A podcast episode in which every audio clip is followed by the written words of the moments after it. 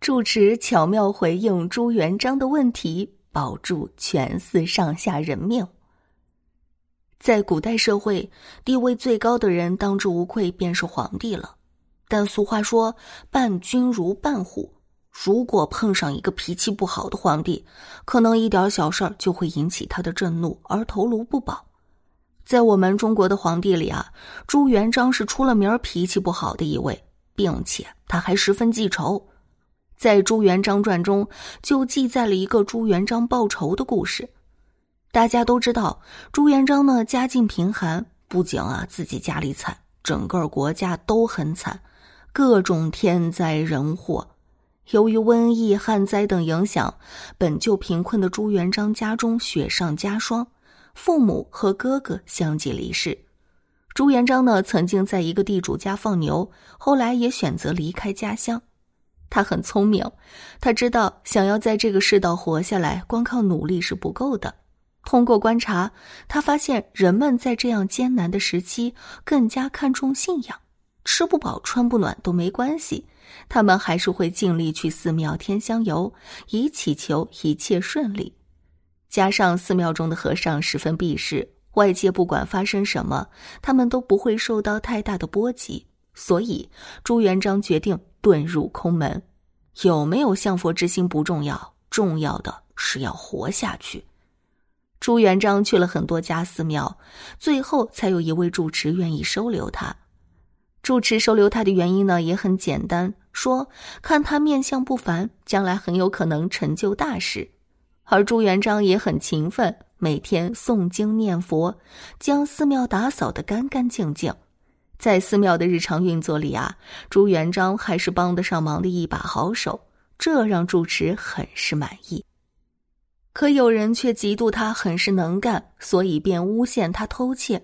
谁知啊，住持也没多问，便将他赶出了寺庙。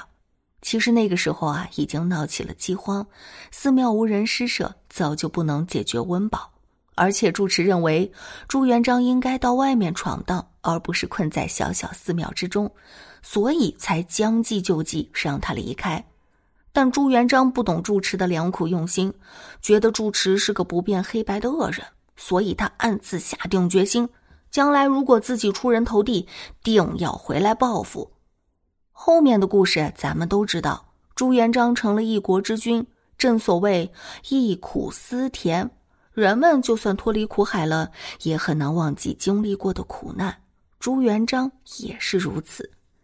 所以，当他回想起自己曾受到和尚的诬陷，被住持赶出寺庙后，便打算要报复回去。朱元璋的打算是到寺庙之后呢，故意刁难住持。一旦住持说错话或表现出不满，他便能借题发挥，让他人头落地。朱元璋一行到了寺庙后，住持和一众和尚毕恭毕敬的在寺庙门口迎接。住持很清楚啊，皇帝是报仇来了，可他一点都没胆怯。朱元璋仔细看着年迈的住持，多少还是动了一些恻隐之心的，毕竟当时只有他愿意收留自己。否则自己早就饿死街头了。可细细一想，他还是咽不下那口气，因此开口说：“朕拜大佛也要跪吗？”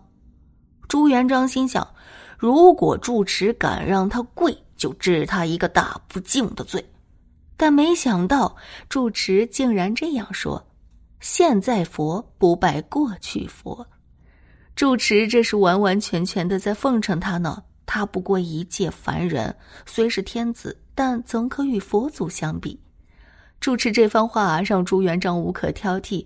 更重要的是，这让他想起了宋朝皇帝赵匡胤。赵匡胤就遇到过这样的情景。主持是希望他能放下执念，做一个惠及天下、真正能普度众生的好皇帝。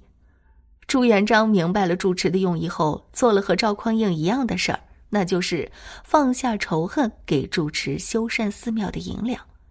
短短一句话，不仅让住持逃过一劫，还能感化朱元璋，可见住持的机智。但要达到这样临危不乱、淡然处事的境地，没有人生大智慧，还真的是很难做到。咱们今天的节目就到这里结束了。感谢您的收听，下期精彩继续。